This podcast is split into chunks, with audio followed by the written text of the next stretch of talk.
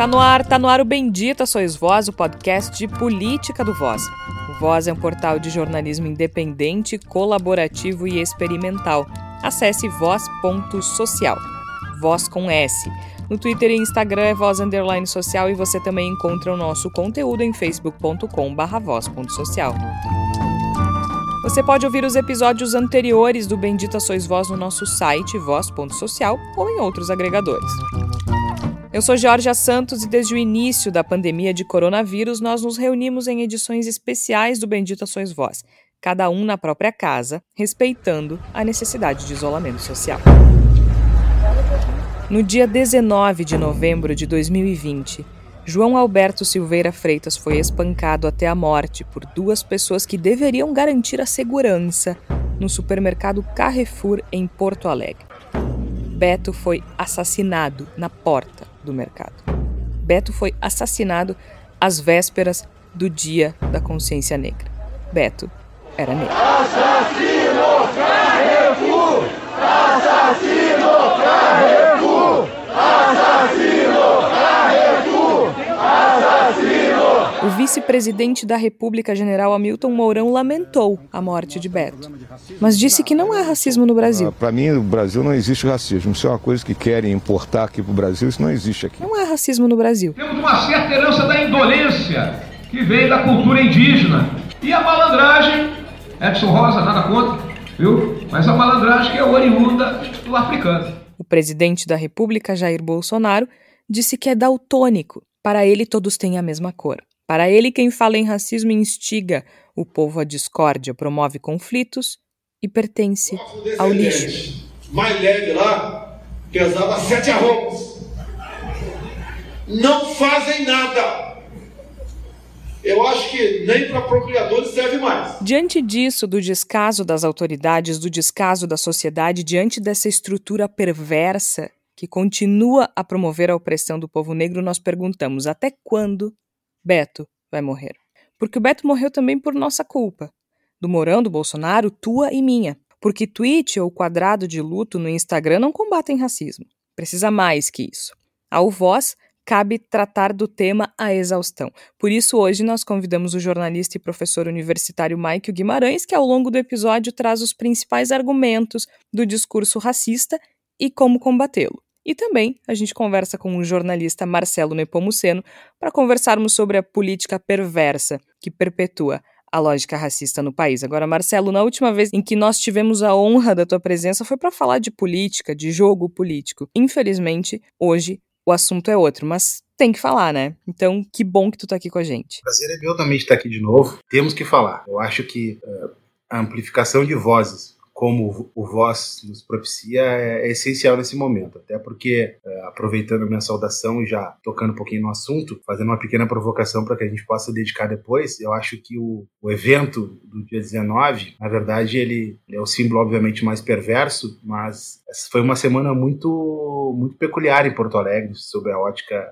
da questão racial porque cinco dias antes nós tivemos a eleição inédita de uma bancada chamada Bancada Popular Negra, né, com cinco vereadores negros, né, e afirmado isso, bem posicionado por quem os apoia. Logo na segunda-feira, eu acho que no máximo na terça, nós tivemos já uma reação que obviamente a gente não vai dizer que é tão violenta, mas do ponto de vista discursivo é violentíssima, que é a reação da, da Casa Grande, que é a reação do vereador Nagelstein, faz uma, uma mensagem absolutamente agressiva, desproporcional, merecendo espaço ocupado pelos negros na Câmara Municipal. E, obviamente, um símbolo mais trágico que foi na sexta-feira, o assassinato brutal do João Alberto.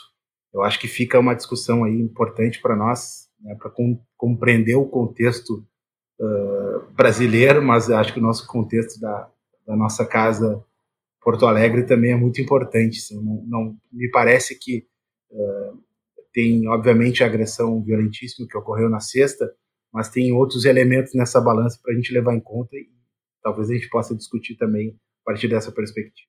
Sem dúvida, eu acho que inclusive a reação, né, Marcelo, a reação que houve, e a gente vai falar ao longo do episódio também, dos protestos uh, subsequentes à morte do Beto em Porto Alegre, a reação que eu falo o protesto como reação e a reação aos protestos, né? Porque, de novo, a gente viu uma sociedade mais preocupada com vidraças do que com a vida das pessoas. Mas, além do Marcelo, eu estou, obviamente, acompanhada dos meus companheiros de sempre. Flávia Cunha, seja bem-vinda. Oi, Georgia, Igor, Tércio, Marcelo, ouvintes. Uh, que semana difícil que foi a semana passada e continua sendo agora, né?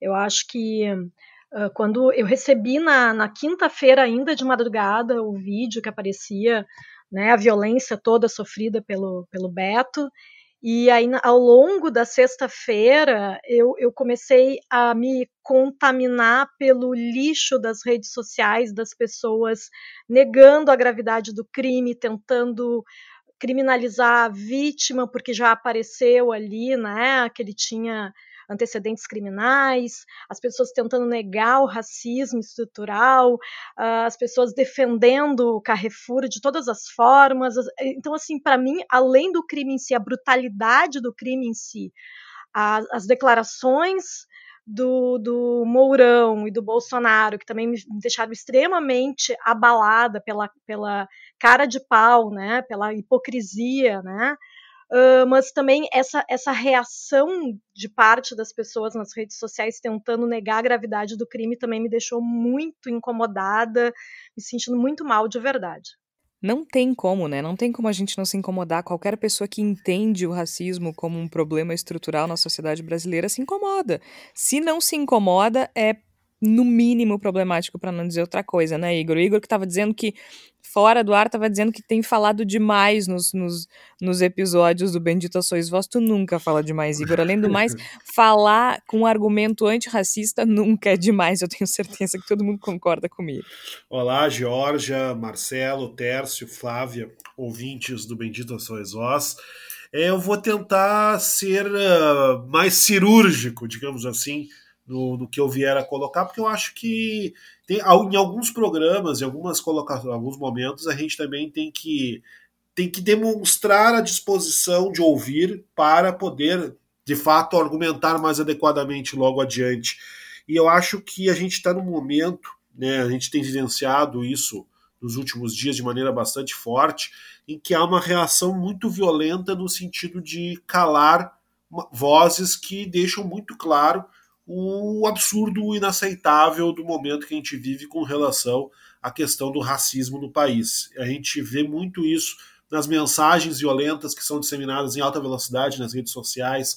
A gente vê isso na violência retórica do Walter Nagelstein, como foi bem, mencionado pelo Marcelo. A gente vê isso na retórica que também é violentíssima feita pelo Hamilton Mourão e pelo presidente Jair Bolsonaro, são reações violentas que tentam fazer com que a gente calhe a boca. E eu acho que a nossa grande posição nesse momento tem que ser de se recusar a calar a boca, talvez não falar tanto, mas falar com bastante clareza o que tem que ser dito. Eu acho que essa é a nossa função e eu espero que o programa de hoje ajude a colaborar um pouco nesse sentido. É isso, a gente não pode silenciar, até porque essas reações elas vêm de todos os lugares, né? As pessoas têm se sentido incomodadas e isso diz muito sobre justamente a situação do racismo do Brasil, né, Tércio?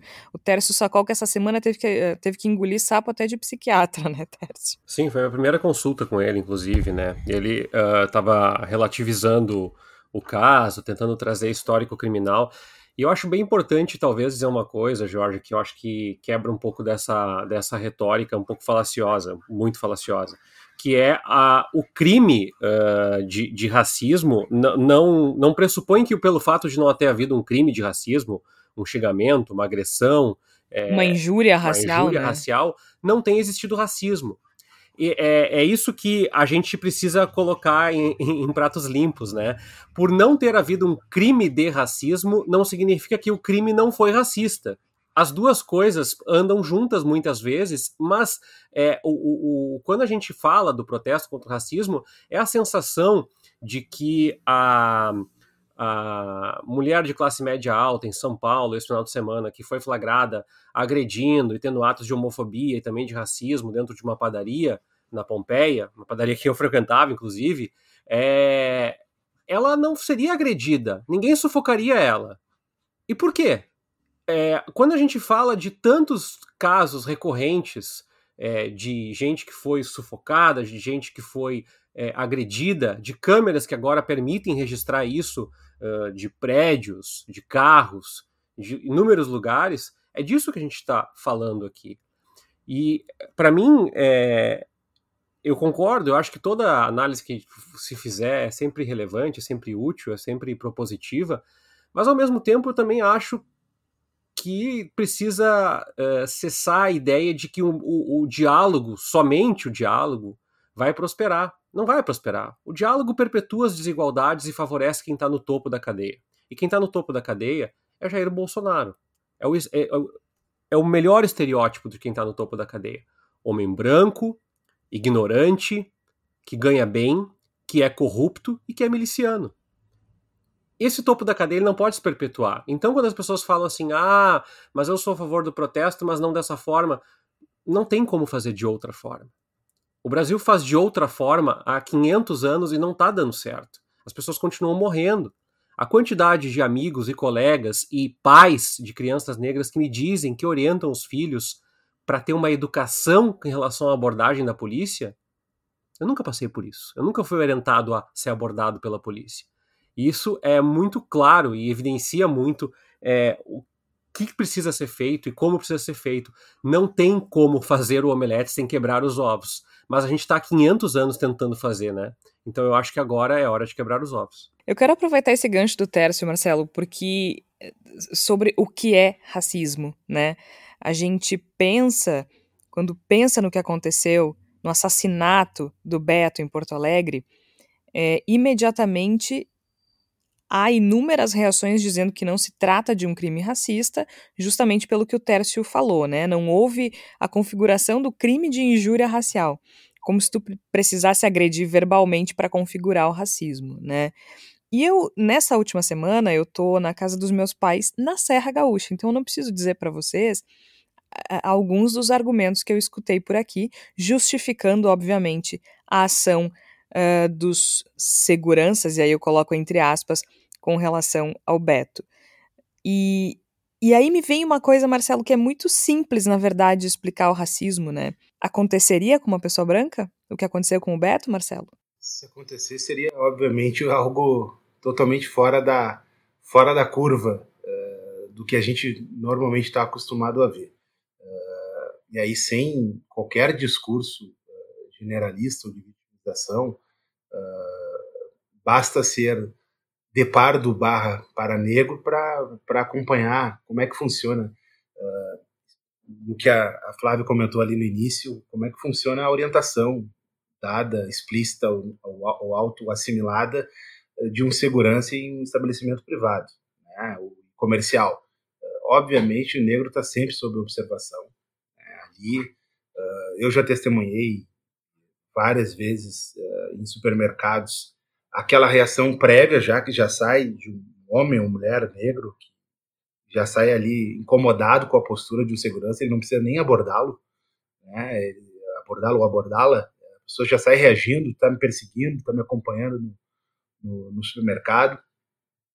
aproveitar e dar um testemunho. Uh, sei que aqui o podcast é atemporal, mas eu vou usar o ontem uh, no supermercado que eu costumo frequentar e curiosamente estava passando por ele e eu acho que o chefe da equipe de segurança comentando com, com aqueles que ficam ali circulando, com colegas de segurança que circulam por dentro do supermercado e eu, eu rapidamente, passando, peguei a orientação dele que era de uh, mais ou menos ele disse o seguinte, tem que ter cuidado nas perseguições para não parecer ostensivo. Então eu peguei essa expressão que obviamente usando a leviandade que me permite, uh, quando ele diz isso, ele estava dizendo: uh, vamos diminuir um pouquinho essa, aquela observação sobre aquela pessoa, se é, é, ou aquela observação que, na verdade, que acontece muito. Quando tem uh, alguém que eles estão sob suspeita, eles passam a persegui-lo dentro do, do, supermercado. Isso aí acontece, eu não estou inventando, né? persegui-lo ou ostensivamente, ou por câmeras, ou aquela caminhada pelo corredor onde a pessoa está. Isso, essa, isso acontece. E, e é um código autoassimilado também aceito pelo, pelo cliente, naturalmente, o branco e o dono do, do supermercado. Então é isso, para manter o ambiente seguro, vale esse tipo de observação. ou de perseguição, que eu vou lhe dizer é muito difícil se ocorre, não quero também exagerar, se ocorre com alguém branco, eu acho, eu acho muito raro que tenha acontecido. Duvido que alguém tenha um testemunho parecido. Não, não, não existe, né? E eu acho que a gente precisa começar a prestar atenção nessas questões, né, Igor? É, quando a gente vê autoridades dizendo, como o general Milton Mourão, deu uma entrevista no dia seguinte, no Dia da Consciência Negra, dia 20 de novembro de 2020, dizendo que não existe racismo no Brasil, que o que existe é desigualdade. Pois muito bem, vamos usar o argumento do general Mourão, o problema do Brasil é desigualdade. Agora, como é que ele explica, então, que a população negra ocupa a maior fatia da população pobre? Né? Como é que ele explica, então, que a população negra no Brasil é a que mais sofre? Por que, que essa desigualdade afeta mais os negros do que os brancos? Aí é que tá. Se não é o racismo estrutural, se não é a estrutura racista, qual é a justificativa do Hamilton Mourão? Aí é que tá, Jorge. Na verdade, o objetivo do Hamilton Mourão não é explicar. Pelo contrário, é evitar que aconteça qualquer espécie de discussão capaz de, de elucidar esse enigma, de trazer às claras todo, toda a nossa estrutura que é profundamente racista e nunca deixou de ser e sempre se estruturou sobre essa relação de poder cruel que se faz em cima das pessoas negras. O, o Hamilton Mourão ele não quer que nada seja explicado. Né? Ele vem, inclusive, depois, primeiro ele cometeu a fala grotesca, lamentável, e especialmente uh, horrorosa vinda de um vice-presidente da República de que não existe racismo no país, que não acredita que haja racismo no Brasil, e depois ele se desculpou, por assim dizer, dizendo que é a opinião dele, que é o que ele acha e que as pessoas podem discordar, mas sem agressividade. Ou seja, ele fulaniza completamente a discussão a respeito do racismo no Brasil. A discussão a respeito do racismo ela deixa de ser uma, uma discussão estrutural da nossa sociedade e ela se torna uma questão de opinião. Ah, eu acho que não tem. A minha opinião é que não tem. E tem que respeitar a minha opinião. É, é, é um recurso pobre, é um recurso tosco, é um recurso paupérrimo do ponto de vista uh, discursivo, argumentativo, mas que é usado com o objetivo de impedir a discussão. Porque se, se uma, uma questão tão grave, tão extrema, tão basilar da sociedade brasileira como o racismo, um país que é estruturado em cima do racismo, não pode discutir o racismo. O racismo é uma questão de opinião, de eu acho que tem, ah, eu não acho que tem, então tá, vou respeitar a tua opinião que acha que não tem. Não, não vou respeitar a tua opinião, porque essa opinião não é válida nesse debate. O racismo é claro, o racismo existe e precisa ser discutido. E o que figuras como a Milton Mourão desejam, talvez uh, não plenamente consciente, embora eu acho que é plenamente consciente, mas fazendo essa bondade, essa concessão ao vice-presidente da República, é que não se discuta, que a gente não, que a gente trate uma questão basilar da nossa sociedade como uma opinião do fulano, a, o que o Beltrano acha, uma coisa que se pode discutir no, na mesa do boteco, e não é o caso. A gente precisa de uma discussão muito séria e que, se as esferas de governo não estão dispostas a fazer, e claramente não estão, bom, elas vão ter que ser atropeladas, porque essa discussão ela é muito urgente, a gente não pode tolerar mais nenhuma morte como a que aconteceu, a gente não pode mais tolerar uma situação como a gente tem vivenciado. E, e Georgia, é, Marcelo, Igor, Flávia e os nossos ouvintes. Eu acho legal que é uma coisa que a gente aprende na graduação, no mestrado, né? Que é o Karl Popper, né? Que ele fala lá da falseabilidade, que ele diz assim: é, para que uma asserção seja refutável, a gente precisa ter um experimento ou observações para determinar determinado resultado. Então, uh, muita gente pega a sua realidade e fala: bom, mas eu nunca vi, eu nunca vi um, um negro ser discriminado. Ou, na minha escola, os negros não são discriminados. Ou, o meu vizinho é negro e, e ele nunca sofreu isso. Pois é. Mas é, a grande questão é que a realidade das pessoas, primeiro, ela é afetada diretamente pelo ponto de vista dos observadores, e os observadores não querem ser incomodados pela ideia de racismo, porque muitas vezes nós somos partícipes disso. É, e segundo, essas pessoas que perpetuam essa ideia, muitas vezes elas têm uma realidade privilegiada. Mesmo entre, é, entre grupos sociais, há diferenças gritantes. E entre tons da pele há diferenças gritantes também. Então, é importante deixar claro que a internet hoje oferece verdades pasteurizadas para a realidade de cada um. A prova disso é a eleição do Bolsonaro, né? Mas a grande evidência para mim é que as estatísticas elas não têm como é, ser pontuais. Não tem como tu dizer assim, ah, mas esse caso é pontual, esse caso é pontual, esse caso é pontual. Não tem tantos casos pontuais assim. Não existe isso, né? Ah, os negros ganham menos no Brasil. Os negros estão mais encarcerados no Brasil. Os negros são mais pobres no Brasil. As mulheres negras são mais vítimas de violência no Brasil. Então, isso tudo é indicativo de algo maior e se me permite tocar num ponto muito rápido, Georgia, é, acho que aproveita para entrar numa discussão aí que uh, muitos lugares fizeram com competência no jornalismo essa semana, é, vão ser minhas indicações aí no final do programa, mas as empresas de segurança que, que se emergem na margem de uma formação da ditadura militar, elas precisam uh, olhar, eu acho que é impossível abolir as empresas de segurança, não sou ingênuo, mas elas precisam olhar para uma realidade distinta. Não vai mais ser tolerado, por muitos anos foi, a gente silenciou haver agressão, haver morte. Eu, eu, felizmente, nós temos uma geração que grita mais, que reclama mais, né, que se insurge mais. E eu acho que tem muitos copartícipes nessa história. Nós temos instituições lá na ponta, mas nós temos as grandes empresas. E eu acho que é muito notório de que a segurança só é como é, racista, institucionalizadamente contra os pobres, porque as empresas não só assinam embaixo, como remuneram e orientam, que está com o Marcelo, essa prática. Se as empresas não quisessem que fosse assim, eu não tenho dúvida, não seria. E a sociedade recompensa isso, né, Tércio? A gente viu que uh, no dia seguinte ao assassinato do João Alberto em Porto Alegre, as ações do Carrefour subiram. Né? Então, isso isso não incomodou acionistas, isso não incomodou o mercado, né? Este nosso Deus invisível. Agora, aproveitando é, o que a gente estava falando sobre esses argumentos vazios, né? O Mourão falou que não existe racismo no Brasil. Eu quero trazer o Mike Guimarães para a conversa, o Mike que é jornalista e professor universitário, e ele escreveu um texto para o Voz é, na segunda-feira. Aliás, o Marcelo também vai escrever ao longo da semana e outros convidados vão escrever outros textos a respeito de diversos ângulos em que a gente pode é, abordar o racismo.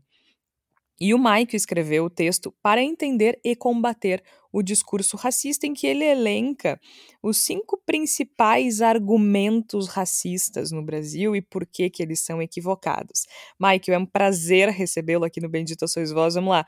Quais são os primeiros argumentos racistas que a gente pode elencar aqui para os ouvintes do Bendito Sois Vós? Vamos ao argumento racista número 1. Um. O Brasil é uma democracia racial. E agora a resposta. A partir da década de 1930, as elites passaram a defender que existia uma convivência pacífica entre raças em terras brasileiras. A mixigenação, neste cenário, passou a ser apontada como um item básico da identidade nacional. De fato, nunca existiu convivência pacífica entre as raças no Brasil. O que perdura é um sistema de opressão que nega direitos aos negros. O conceito de democracia racial tem sido refutado por pessoas negras dentro e fora do ambiente acadêmico desde sempre. A ideia, no entanto, não foi definitivamente sepultada.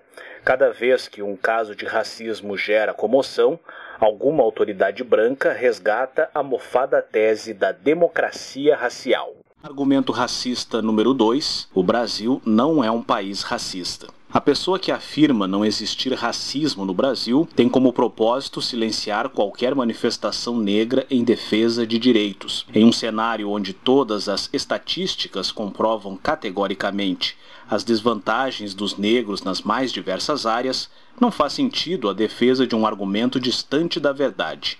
Argumento racista número 3: querem dividir a sociedade com essa história de racismo. Vamos à resposta. É uma manifestação perfeita para um esquete de humor. Quem faz tal afirmação costuma defender a fantasiosa ideia de uma democracia racial. Acredita que os negros vão liquidar a unidade social ao falarem sobre racismo. Não quero estragar o prazer de ninguém, mas informo que a sociedade brasileira nunca esteve unida. Pesquise nos 520 anos anos de história do Brasil. Procure resquícios da encantada unidade da sociedade brasileira. Não vai achar nada. Quando se observa o histórico da convivência entre brancos e negros, fica evidente a existência de uma relação prejudicial aos negros.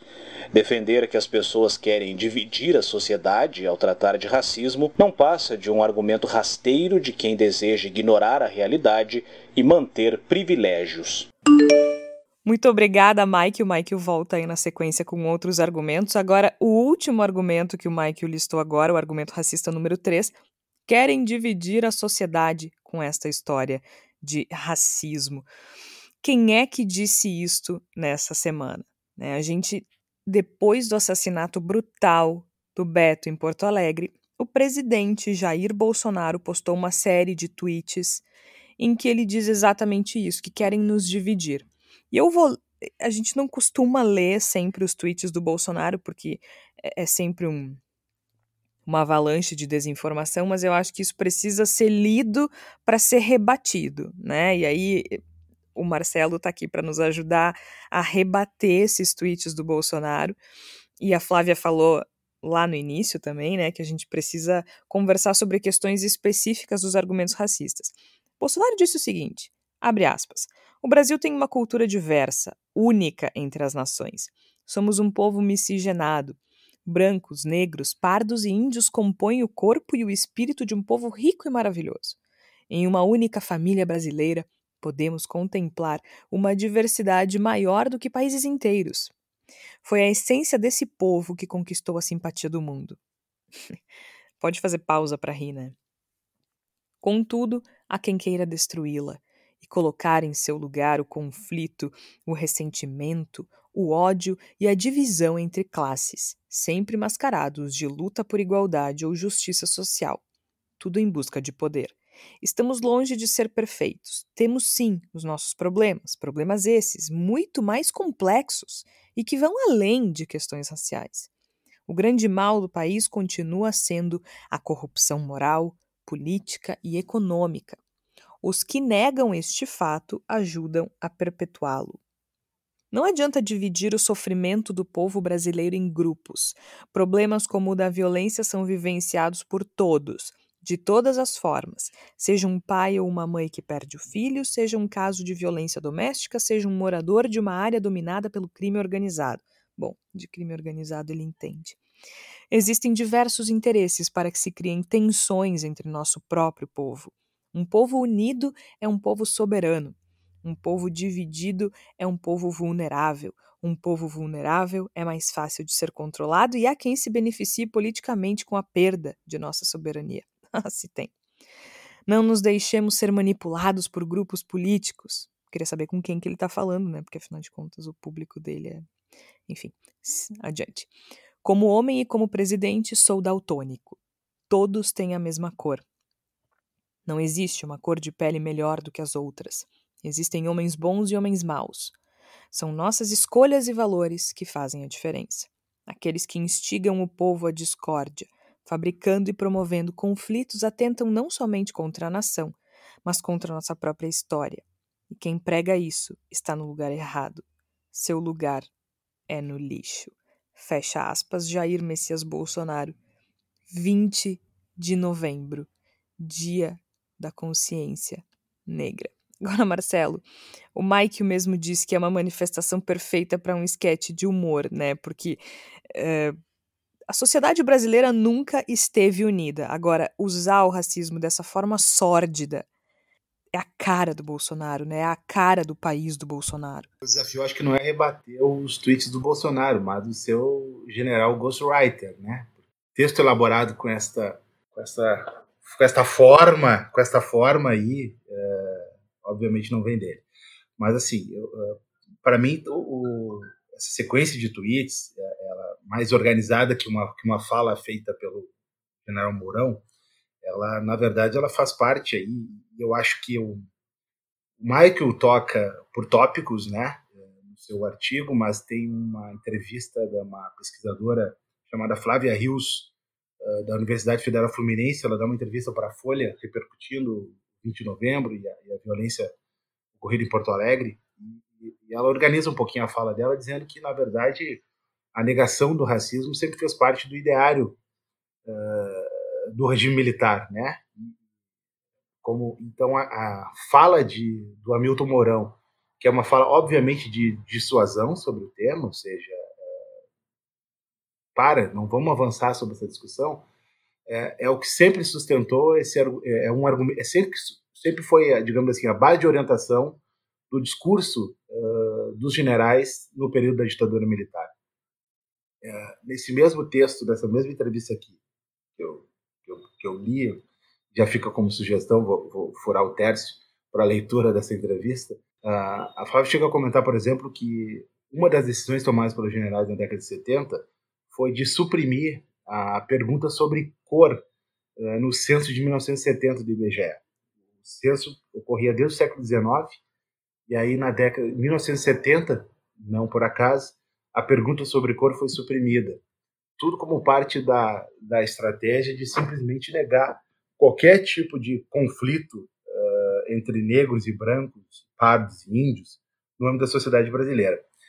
E essa narrativa ela era importante não só para, entre aspas, a coesão interna, mas também sob o ponto de vista dos olhos internacionais, né, de que aqui o país prosperava, era um país unido, uma nação unida. E tal qual tamanha é a nossa tragédia, que a gente está falando de 50 anos depois, e a gente vê isso reproduzido pelo vice-presidente e nos tweets do ghostwriter do presidente. Então, assim, não é pouca coisa rebater somente o Bolsonaro, a gente está rebatendo uma narrativa de, no mínimo, 50 anos de muita força do Brasil, ora no poder, ora fora dele. E é uma narrativa muito consolidada na nossa sociedade, né? Essa coisa de que não, é que como a gente nunca teve uma legislação, uh, a nossa legislação ela é, ela é segregadora, mas não oficialmente segregadora como houve nos Estados Unidos, por exemplo, um apartheid. Como não houve essa tensão racial no mesmo período em que houve o movimento dos direitos civis nos Estados Unidos, por exemplo, se perpetuou de forma muito conveniente para a elite brasileira, né, e para e a classe dominante, se perpetuou essa, essa, esse mito da, da democracia racial no Brasil, que é, é extremamente difícil de desconstruir em pleno 2020, justamente em função da força que essa narrativa ganhou nos últimos 50 anos aqui no país. E a gente nota isso, porque afinal de contas, para desconstruir essa narrativa, né, Flávia, a gente está falando de desconstruir privilégio também.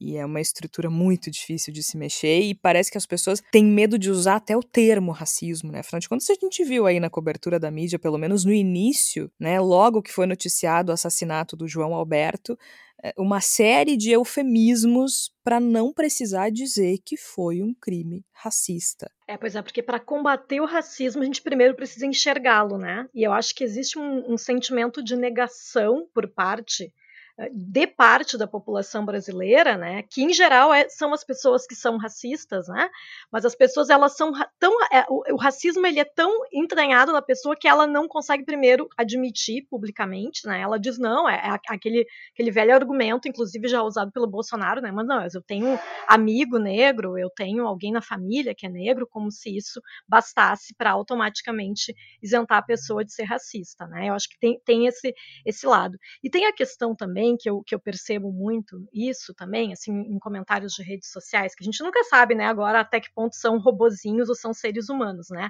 Mas contando que, a, a, que muitas das barbaridades que eu li tenham sido realmente escritas por seres humanos, uh, ex existem pessoas. Um, pobres, né, ou que, enfim, não são privilegiadas financeiramente, que se ofendem porque dizem assim, ah, não, mas agora tudo é atribuído a, a questão racial. Eu sou pobre, eu também sofro preconceito. Ah, eu sou pobre, eu também. Mas assim, a gente, a gente como branco, a gente pode sofrer outros tipos de preconceito, né? A gente pode uh, ir numa loja muito sofisticada e estar tá mal vestido, eu como branca, eu posso ser maltratada. Mas certamente, se eu fosse negra nessa mesma loja, seria tratada pior ainda. E aí, certamente, tem coisas que me, que me aconteceriam se eu fosse negra que não vai me acontecer eu sendo branca. E eu acho que esse privilégio que a gente, como branco, tem que começar a admitir, reconhecer, porque dói na gente reconhecer isso, né? Que a gente tem um privilégio só por ter nascido com mais ou com menos melanina do que alguém, né? Essa é a questão que eu acho, né? E tem uma outra questão que, que eu não sei exatamente qual é a origem, talvez vocês possam me ajudar nessa construção aí de, de raciocínio, mas é, é esse monte de gente defendendo o Carrefour agora. A própria empresa reconhece os protestos que estão acontecendo como legítimos, e aí tem um monte de advogado de, de Facebook defendendo, dizendo que não, que a empresa não é culpada, que não é bem assim, que coitadinha da empresa, que a empresa não é racista, que não é verdade. E isso eu fico pensando, por que, que as pessoas estão defendendo a empresa, sabe? A empresa não precisa, é uma multinacional, tá cheia de dinheiro, não, a empresa não vai ser prejudicada a longo prazo com o que está acontecendo, porque infelizmente as pessoas daqui a um tempo provavelmente vão esquecer, né? E a empresa vai continuar se enchendo de dinheiro. E talvez o que a gente possa lutar é para que essa empresa tenha uma política menos racista nessa questão da segurança. Isso sim, eu acho que é importante se pensar. Eu, eu acho que o boicote ao Carrefour ele é importante nesse sentido de tentar se mudar essa política e que pelo jeito, pelo menos, há uma mobilização inclusive na matriz francesa de se pronunciar a respeito e dizer que não vai aceitar mais esse tipo de atitude. Esperamos que não seja só discurso que vá para a prática. A gente tem, né, complementando um pouco o que a Flávia estava falando, o, toda uma lógica de interdição da discussão sobre o racismo, né, que foi trazido muito bem pelo Marcelo. Eu acho que acaba permeando tudo do que a gente está discutindo aqui, né? E isso é um, algo que a mídia infelizmente ajuda a consolidar e a disseminar. Né? A gente viu bastante nos jornais dos últimos dias, até mesmo nos noticiários televisivos, de rádio, que o racismo não é assunto. Né? O, o homem negro que é assassinado, ele na verdade é morto e não assassinado, e ele não é negro, ele é um homem, é um homem que morreu. E a gente acaba, a partir daí, tentando esvaziar a discussão da, da esfera do racismo. A gente tra tenta transformar um crime que é obviamente racista em um, em um assassinato, como se fosse possível apenas tratar do crime objetivo, do caso objetivo, sem discutir toda essa bagagem de centenas de anos que nós trazemos e que, obviamente, se reflete nesse crime bárbaro e monstruoso que a gente assistiu. Ao invés de combater o racismo, de fazer o combate contra o racismo na nossa sociedade, a desconstrução do racismo em nossa sociedade, a gente tenta eliminar ele da esfera de discussão. E isso, de certo modo, se mistura também com essa questão do bandido bom e bandido morto. Porque na cabeça das pessoas, o bandido bom de morrer é o pobre e, acima de tudo, o negro. Então, é, é, a partir daí surge toda essa justificação atroz, grotesca, torpe, nojenta, asquerosa que nós vimos de diferentes pontos nos últimos dias, tentando levantar a ficha criminal da vítima, como se isso fizesse qualquer diferença, e não faz nenhuma diferença, e tentando, de certo modo, uh, estabelecer que o João Alberto ele está no seu lugar correto, que é o lugar de negro assassinado. E a gente tenta criar, dentro dessa, desses recursos discursivos absurdos e grotescos, uma, um, cenário no qual está certa a morte, de certo modo, ou ela é aceitável, ela está dentro do nosso estado de coisas. E a imprensa ela foi muito covarde em alguns, alguns de seus veículos, no sentido de aceitar essa tentativa de construção de cenário, de colaborar com essa tentativa de construção de cenário a partir de recusar mencionar nas suas manchetes que o assassinado era um negro e que foi assassinado. Era uma morte que tinha acontecido no Carrefour. Algumas manchetes que a gente via dava a entender que o, o cliente tinha, sei lá, tido um ataque cardíaco saindo do, do estabelecimento e morreu. E aí, isso por algum motivo que não era explicado pelas matérias, causou revolta nas pessoas. Então, a gente tem uma, um esforço que vem de diferentes setores e que, ao, ao mesmo tempo que é automático, é induzido no sentido de colocar o negro no seu lugar, colocar a pessoa negra no que seria o seu lugar de vítima permanente dessa relação violenta da sociedade.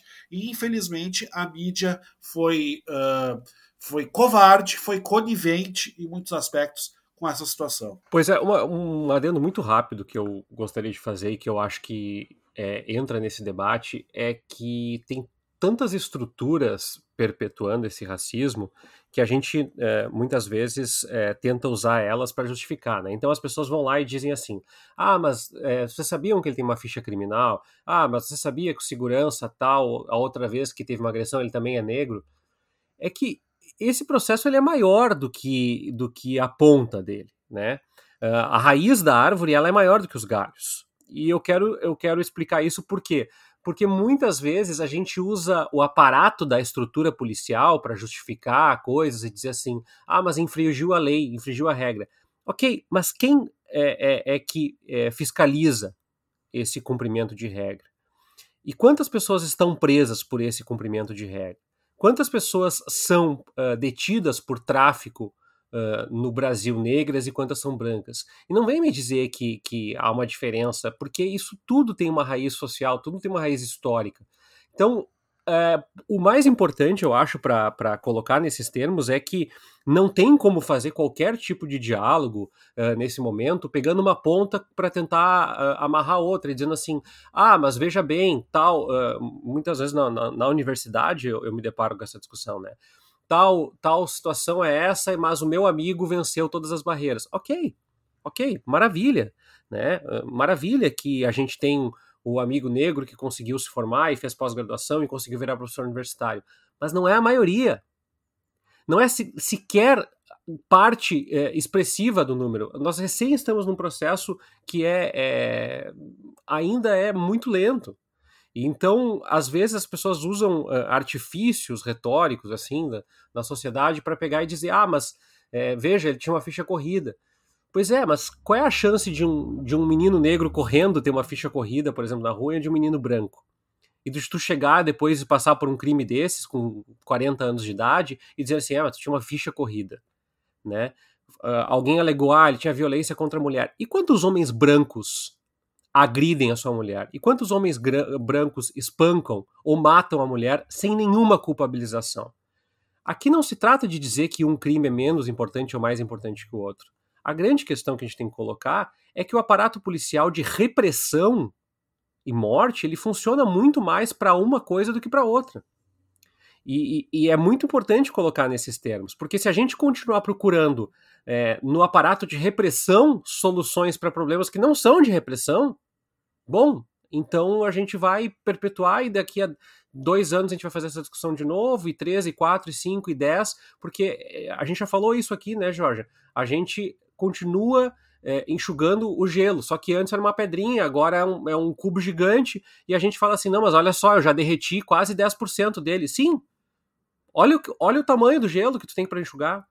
E a gente continua enxugando esse gelo. A gente elegeu um presidente que eh, se, praticamente se autopromove como um enxugador de gelo. Vou dar mais armas, mais punição. Não está dando certo. E a gente está incorporando isso nas instituições privadas.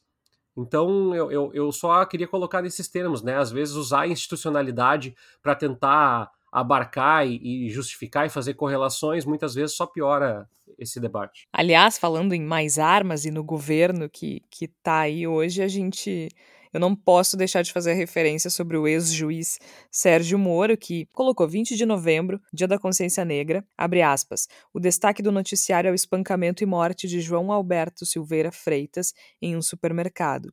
A violência racial não pode mais ser tolerada, que os assassinos sejam punidos com rigor. Minha solidariedade aos familiares e amigos. Fecha aspas. Sérgio Moro, o cara que era o defensor mor né, do excludente de ilicitude, que basicamente autorizava os policiais a matar. Né? E aí a gente sabe quem são as principais vítimas da polícia no Brasil hoje. A gente sabe que os jovens negros são as principais vítimas da polícia no país hoje, e esse é o cara que está prestando solidariedade. Agora, diante disso, Marcelo, diante dessa estrutura de racismo a que o Tércio se referiu agora, diante do assassinato do João Alberto, diante do racismo que está entranhado na sociedade brasileira, diante das reações perversas dos racistas de plantão, diante da impossibilidade de diálogo a que o Tércio também referiu muito bem agora, errado é o povo negro que protesta, né, Marcelo? Porque, como bem disse a Flávia, não faltou gente para defender a vidraça do Carrefour. Porque as pessoas se mobilizaram, organizaram um protesto, organizaram uma manifestação em frente ao Carrefour em Porto Alegre, em Porto Alegre e em outras cidades. E, obviamente, o conflito escalou, afinal de contas, a gente sabe, a gente estuda na academia que o confronto político ele só eclode quando não há alternativas institucionais. As alternativas institucionais são esgotadas e então o confronto político acontece. Essa escala de ruptura depende também desse nível de exaustão? Acho que depende sim. Digamos assim, é o caminho. Uh, mas a gente está, quando a gente está falando agora nesses nesse pequenos protestos, né, os ínfimos protestos sobre ainda sobre a questão do, sobre a morte de João Alberto, é, já dá para entender rapidamente o cinismo uh, não só do governo, mas da grande parte da, da, nossa sociedade como um todo e como bem apontou o Igor, uh, na abordagem uh, efetiva sobre esse tema, ou seja, é, é, basta comparar minimamente que foi a cobertura e o espaço para a opinião eh, quando do início dos protestos nos Estados Unidos pela morte de George Floyd, o espaço dado na mídia aqui, a comoção, a solidariedade, os espaços reflexivos que se abriram para especialistas falarem sobre o tema da questão racial nos Estados Unidos. E aqui o tema durou um, dois dias e, obviamente, se os protestos não continuarem, ah, no final dessa semana, te asseguro que a gente vai estar tratando de alguma outra bobagem uh, efeméride do, do, presidente Bolsonaro e, a questão racial vai estar em segundo plano. Uh, portanto, a gente tem que ter, primeiro, essa superação, obviamente, desse cinismo. Segundo, a, a consistência da, da, da, ação política, digamos assim, uh, do movimento negro, dos negros, dessas representatividades que o negro tem ocupado uh, em diferentes espaços. A questão da Câmara de Vereadores ela é, ela é fundamental. Sem querer, como diria um amigo meu antigo da período de Assembleia, sem querer apodrecer um pouquinho falando muito, mas uh, imagina, imagina o que seria de discussões como essas, ou se teriam discussões como essas, se 17 anos atrás uh, o Brasil não avançasse a implementar uma, um sistema de cotas na universidade, né? A gente a está colhendo, começando a, a, discutir agora com um pouquinho mais de, de musculatura essa, o espaço do negro, a reação, a discussão sobre o racismo. Obviamente, na, na minha parca capacidade de avaliação, é, é muito do espaço que o negro passou a ocupar em frentes acadêmicas, em frentes de poder, sim, ainda que a participação seja muito pequena, isso propiciado lá por uma intervenção do Estado brasileiro para gerar uma política de cotas que até hoje é largamente combatida em diferentes frentes. Então, uh, a gente tem que entender esse momento, sim, como um espaço de continuidade da reação, mas eu quero. Eu sei que estou sendo muito remissivo hoje, pego e volto lá para trás para o assunto, mas eu acho que o que está acontecendo agora ela, ela tem, ela tem, uh, tem causas que se explicam na história, mas também tem virtudes do ponto de vista da compatibilidade, que também se explica, talvez, numa história recente do Brasil, mais progressista, do conjunto no, no, que se refere nas suas pautas, uh, aliado a um combate a, uma, a, a postura reacionária que sempre nos marcou. Sem dúvida, eu acho que existe uma, uma construção política no Brasil nos últimos anos que propiciou que os negros ocupassem esses espaços. E isso incomoda muita gente, né? Tu mesmo, Marcelo, lembrou lá no início do episódio em que a gente falou que Porto Alegre está vivendo um momento histórico, elegendo cinco vereadores negros, formando essa bancada popular negra na Câmara de Vereadores de Porto Alegre, e a reação que isso causou as elites políticas da capital gaúcha foi, além de óbvia, muito rápida, né? Com o áudio do Walter Nagelstein, que ainda é vereador, mas deixará de ser em breve, deixando muito claro, né, como é que a, a elite da extrema direita conservadora do Brasil pensa que essas pessoas não têm direito de ocupar esses espaços. É assim que eles pensam. E essa reação, ela está muito associada de novo, né, a, esse, essa narrativa também bolsonarista, mas essa narrativa narrativa racista de extrema direita Ao mesmo tempo que o negro consegue ocupar mais espaços hoje, graças a essa intervenção do Estado, Marcelo, tu disseste muito bem, a reação também aumenta, né? E a fala do Nagelstein é o melhor exemplo disso. A gente falou sobre ela no último episódio, por isso a gente não vai repetir agora, até porque é muito espaço para uma pessoa tão pequena. Mas é um reflexo disso. E aí eu quero voltar pro Mike, chamar o Mike aqui de volta pro episódio, porque os últimos dois argumentos racistas a que o Mike se referem, se refere, trata justamente da narrativa da elite incomodada, né, Mike?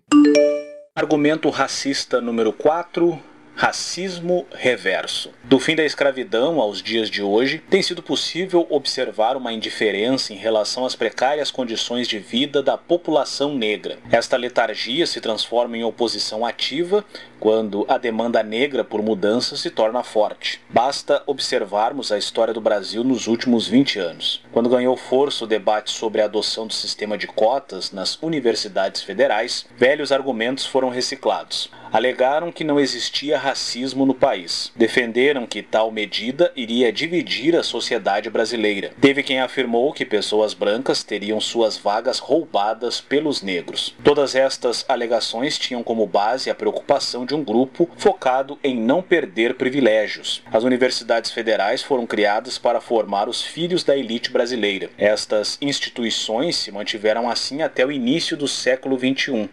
Quando os negros reivindicaram uma fatia do bolo, o grupo que detinha praticamente o monopólio do acesso ao ensino superior se sentiu ultrajado. Argumentos semelhantes foram resgatados quando a rede de lojas Magazine Luiza informou que iria contratar trainees negros. Diversas pessoas utilizaram as redes sociais para manifestar repúdio. Em diversos comentários, cidadãos de bem apresentaram os brancos como vítimas de racismo reverso. Em uma situação pontual, uma pessoa branca pode ouvir uma manifestação preconceituosa. No entanto, brancos não são sistematicamente discriminados por causa da cor da pele. E outra, os negros estão subrepresentados na política e na direção de empresas. Não seria viável criar uma estrutura para subjugar os brancos. Argumento racista número 5. O politicamente correto é uma chatice. Vale refletir o que faz uma pessoa reclamar do politicamente correto. Por muito tempo, a sociedade brasileira viu com naturalidade a circulação de manifestações de desprezo por minorias raciais na forma de humor, o chamado racismo recreativo. Ao longo do século XX, as pessoas negras foram rotuladas como burras, feias, bêbadas, fracassadas e sexualmente inadequadas Hoje existe uma reação rápida a qualquer manifestação que procure desmerecer os negros. A internet potencializa mobilizações e manifestações de repúdio. A resposta negra frustra quem gosta de fazer piadas preconceituosas.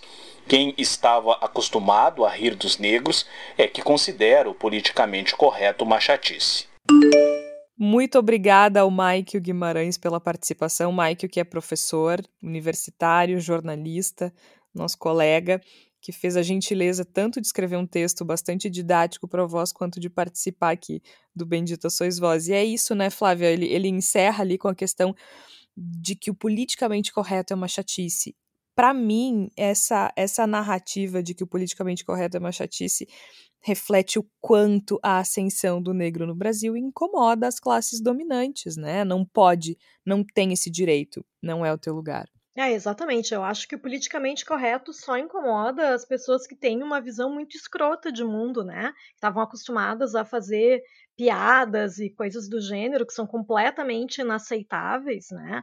Assim da mesma maneira como o argumento do racismo reverso ele é tão vazio, ele é tão completamente absurdo, mas já ouvi de pessoas com diploma universitário, né, dizendo: "Ah, não, mas espera aí, né, tem racismo reverso". E eu tive, olha, um piti para dizer o mínimo, né? E a pessoa seguiu achando que ah, a Flávia é exagerada, a Flávia é ligada a causas, é, ela, é, ela é muito radical no seu, no, no, seu modo de ver as coisas, né? Então eu acho que tem muito isso assim que a gente ainda precisa muito evoluir enquanto sociedade para que esse tipo de argumento, por exemplo, do racismo reverso ou de que o politicamente correto é muito chato, que ele seja completamente ridicularizado, porque é um absurdo em pleno século XXI a gente tem que ter ainda rebater esse tipo de argumento ridículo. Eu só posso imaginar, Marcelo, o quão exaustivo é ter que olhar para a cara de alguém que acha que politicamente correto é uma chatice, que o mundo de hoje está muito chato. Estou tendo uma grata experiência agora é, no meu ambiente de trabalho, na Justiça Militar, integrar é, a primeira banca, é, chamada, na verdade, Comissão de Heteroidentificação, que está selecionando estagiários negros para ingressar no tribunal. É uma, é uma medida aí que nunca é inédita e tal. E ao, no decorrer dessa, dessa construção aí que se deu ao longo de 2020, uh, ah, a gente tem tido experiências assim, uh, para mim marcantes do ponto de vista uh, de como essa reação a uma política tão afirmativa, tão positiva pode ter onde em ambientes onde, onde essa questão nunca foi debatida, né? Então, assim, desde o ponto de vista jurídico, as, as, as, aos empecilhos gerados, aquelas discussões de ambiente entre colegas, é, e, e aos argumentos mais estapafúrdios quanto à implementação das cotas, né? Por exemplo, não sei se eu vou conseguir reproduzir na íntegra, porque, assim, nesse processo de, de implementação da, da banca e da, do, dos estádios para cotas para negros, gente teve que ouvir diferentes agentes, não só no âmbito do tribunal, mas pessoas, né? Um dos argumentos que eu escutei foi que a, a política de cotas, uh, uh, criar privilégios para negros, uh, na verdade, ela desvirtua todo o processo, porque não pode ter uma política de cotas coletiva, mas sim uma política de cotas individual. A partir do momento em que eu não tenho como saber, é uma, é uma terceira pessoa falando né, aqui, eu não tenho como saber se aquele negro, ou negra, ou índio, ou índia, de fato precisa de cotas. Ou seja, é como se tivesse que explorar toda aquela vida daquela pessoa para tratar, uh, para conceder-lhe, em tese, uma vantagem de acesso, de ingresso ao trabalho, ao estudo, etc. Ou seja, há uma total negação de que exista desigualdade, mas sim, pontualmente pode ter. Então, pontualmente deve ser aceito.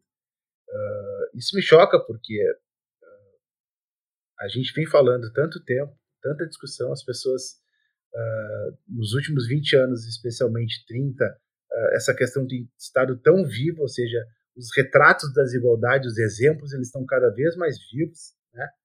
E ainda a gente, a gente ainda tem que, digamos assim, uh, a cada esquina uh, topar com um Everest de preconceito e ignorância uh, sobre temáticas como essa.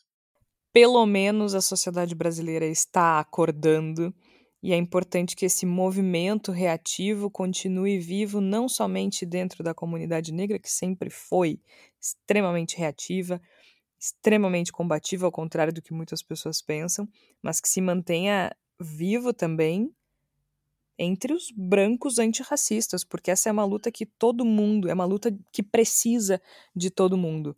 E como eu disse lá no início do episódio, ao voz cabe é, tratar disso à exaustão, né? E expor os problemas do discurso racista, expor essa falácia da democracia racial porque, como eu estava falando anteriormente, o confronto político, quando a gente fala de protesto, de conflito, ele eclode quando não há mais alternativas institucionais, quando essas alternativas institucionais já foram esgotadas. Elas já foram esgotadas aqui no Brasil, né? Então, é, é, a, a escala da ruptura também depende desse nível de exaustão, e esse nível de exaustão está nas alturas. Então, minha gente, não não nem aí para vidraça. Acho que é um momento que tem que ser aproveitado para que as pessoas entendam que o racismo no Brasil precisa acabar e precisa ser combatido. A gente vai chegando ao final e está chegando o momento, então, da palavra da salvação. E eu peço licença aos colegas porque hoje eu quero sugerir algo que eu já sugeri em outros momentos, mas é porque hoje é uma data especial. A gente está gravando na terça-feira, dia 24 de novembro, que é a data em que a Winiteca comemora um ano de existência. A Winiteca, que é um perfil no Twitter criado pela Winnie Bueno, que tem o objetivo de doar livros para negros e negras no país inteiro que precisem de livros específicos, né? Então, as pessoas solicitam, fazem o pedido para na Winiteca, que é arroba Winiteca, fazem esse pedido e um potencial doador se dispõe a doar o livro que a pessoa pediu. Então, então é só participar dessa, dessa festa de aniversário aí da, da Uniteca, contribuir para a democratização da, da leitura, para um país antirracista. Basta doar um livro, é só acessar no Twitter, arroba Winiteca, enfim, contribuir para um país um pouquinho melhor. Tércio Sacol, o que é que tu tem pra gente hoje? A gente costuma fazer críticas a, aos grandes grupos de comunicação quando eles merecem, eu quero fazer um elogio, é, porque eles também merecem. Eu mudei muito meu hábito, eu dei aula com a Georgia na, na PUC sobre rádio, eu mudei muito meu hábito sobre escuta de rádio de manhã, porque o rádio do Rio Grande do Sul, em grande parte, não vou dizer todo, tem sido tomado por uma, uma retórica negacionista, conspiracionista e, e preconceituosa. Então, é, alguns, alguns tempos já, algum, mais de ano, eu mudei meus hábitos para ouvir podcasts informativos no turno da manhã, né? E o, o Café da Manhã, o Ao Ponto, o Assunto, entre outros. Mas eu quero citar dois deles que falaram do mesmo assunto em dois dias consecutivos, porque eu acho que é o assunto também a ver com o nosso programa de hoje o podcast, o, o assunto da Renata Lopretti, que eu gosto muito, gosto muito da postura da Renata Lopretti, acho uma excelente jornalista, e dessa terça-feira, dia 24 de novembro, falou com a Sheila de Carvalho, advogada da Uneafro, e também com o André Zanetic, que fala uh, de segurança privada. Desde a legislação aí até os limites de atuação da polícia no setor, já que os sócios da empresa da, que fazia segurança no Carrefour uh, são policiais, né? E também os números da, da segurança clandestina, que é um problema social catastrófico no Brasil. Eu me interessei muito por esse assunto, fui atrás, pesquisei, e gostei muito do, do episódio que a Renata Lopretti fez, e também gostei muito do episódio do Café da Manhã da Folha de São Paulo, que foi feito nessa segunda-feira, dia 23 é, de novembro, que conversou com o Kleber Lopes, que é coordenador do Laboratório de Estudos sobre Governança de Segurança da Universidade Estadual de Londrina, e falou muito sobre regulação e falta de regulação, inclusive aspectos políticos do mercado de segurança privada no Brasil. Eu acho que vale a pena, acho que a gente não pode esquecer dessa discussão, ela não pode ficar para depois. Outros países já estão fazendo. A gente praticamente é cego para o poder que as empresas de segurança privada têm hoje no Brasil e o quanto esses casos podem se repetir se a gente não parar para fazer uma discussão uh, mais uh, sofisticada, mais avançada sobre isso. E eu acho que o jornalismo, nesses dois casos que eu, que eu trouxe aqui, cumpriram muito bem a, a ideia de trazer discussões. Trouxeram boas discussões, fizeram bons roteiros, bons programas e acertaram em cheio em fazer o que o jornalismo deve fazer, contexto, interpretação e análise dos fatos. Maravilha. Flávia Cunha, o que é que tu traz pra gente nessa semana? Eu tenho uma dica de leitura, o nome do livro é Uma Atitude por Dia por um Mundo com Menos Racismo. A autora é a Gabriela Oliveira, da editora Belas Letras, e eu vou ler aqui um trechinho da sinopse porque eu achei importante para a gente pensar o que cada um pode fazer nessa, nessa batalha aí, nessa luta antirracista. Né? O livro traz 100 atitudes que cada pessoa pode passar a ter no seu dia a dia para que pelo menos o seu mundo seja um pouco mais justo para os negros. Porque acho que às vezes dá um pouco desse sentimento na gente de impotência, né? Então a, a Gabriela Oliveira traz essa é, pequenas atitudes que a gente pode ter inclusive para os brancos terem, para que o mundo seja menos racista. Né? Eu tive a oportunidade de entrevistar a Gabriela Oliveira, que é escritora, designer, empreendedora, uma mulher muito preparada e que realmente ela fala muito sobre essa questão do quanto os ambientes corporativos podem se adaptar para serem menos racistas. E eu acho muito importante que a gente pense nesse sentido de que cada um no seu dia a dia pode fazer com que o seu mundo seja menos racista. Acho isso extremamente importante. Tá certo, muito obrigada, Flávia. Então a gente vai ficando por aqui nesse episódio do Bendita Sois Vós. Pesado, mas extremamente necessário. Marcelo, muito obrigada pela tua participação. É sempre bom te receber aqui, mas tem que voltar mais vezes para falar de outras coisas também, né? Mas hoje foi. Uh, o episódio foi necessário, uh, pesado, denso, Mas enfim, acho que a gente amadurece muito num ambiente desse. Obrigado. Sem dúvida, a gente que agradece, Marcelo. A gente vai ficando por aqui, então. Afinal de contas, a gente precisa ir para voltar, não é mesmo? Semana que vem a gente está de novo aqui. O Bendito Sois Voz é publicado às quartas-feiras, às 5 horas da tarde. A gente ainda grava cada um na própria casa, mantendo a necessidade de isolamento social. Afinal de contas, o coronavírus não foi embora. Inclusive, antes de, de fechar o programa, só quero fazer uma pequena referência. É, o deputado Osmar Terra está internado na UTI do Hospital da PUC, do Hospital São Lucas, em Porto Alegre, com comprometimento pulmonar, respirando por máscara, em função do coronavírus. O deputado ele ocupa um leito de UTI após espalhar desinformação. Então, o que a gente quer dizer antes de encerrar esse programa é que hidroxicloroquina e ivermectina não funcionam contra o coronavírus, a pandemia não acabou, o vírus provoca uma doença grave, isolamento é importante, distanciamento é essencial. Cuidem-se, não esqueçam disso, tá certo? Eu sou Jorge Santos, participaram a Flávia Cunha, o Igor Natucci, o Tércio Sacol e hoje o convidado especial foi o Marcelo Nepomuceno. A gente volta na próxima semana. Até lá!